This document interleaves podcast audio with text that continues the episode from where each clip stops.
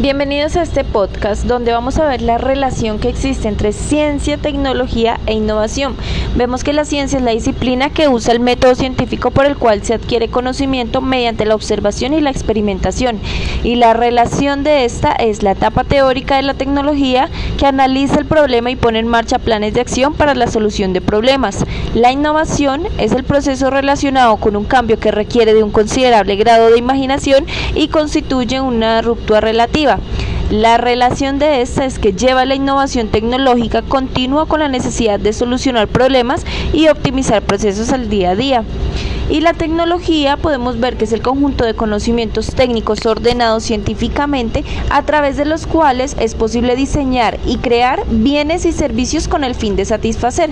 La relación que existe en esta es la creación de objetivos para resolver esos problemas. Permite facilitar aspectos y situaciones para el día a día. Es la etapa práctica de la ciencia.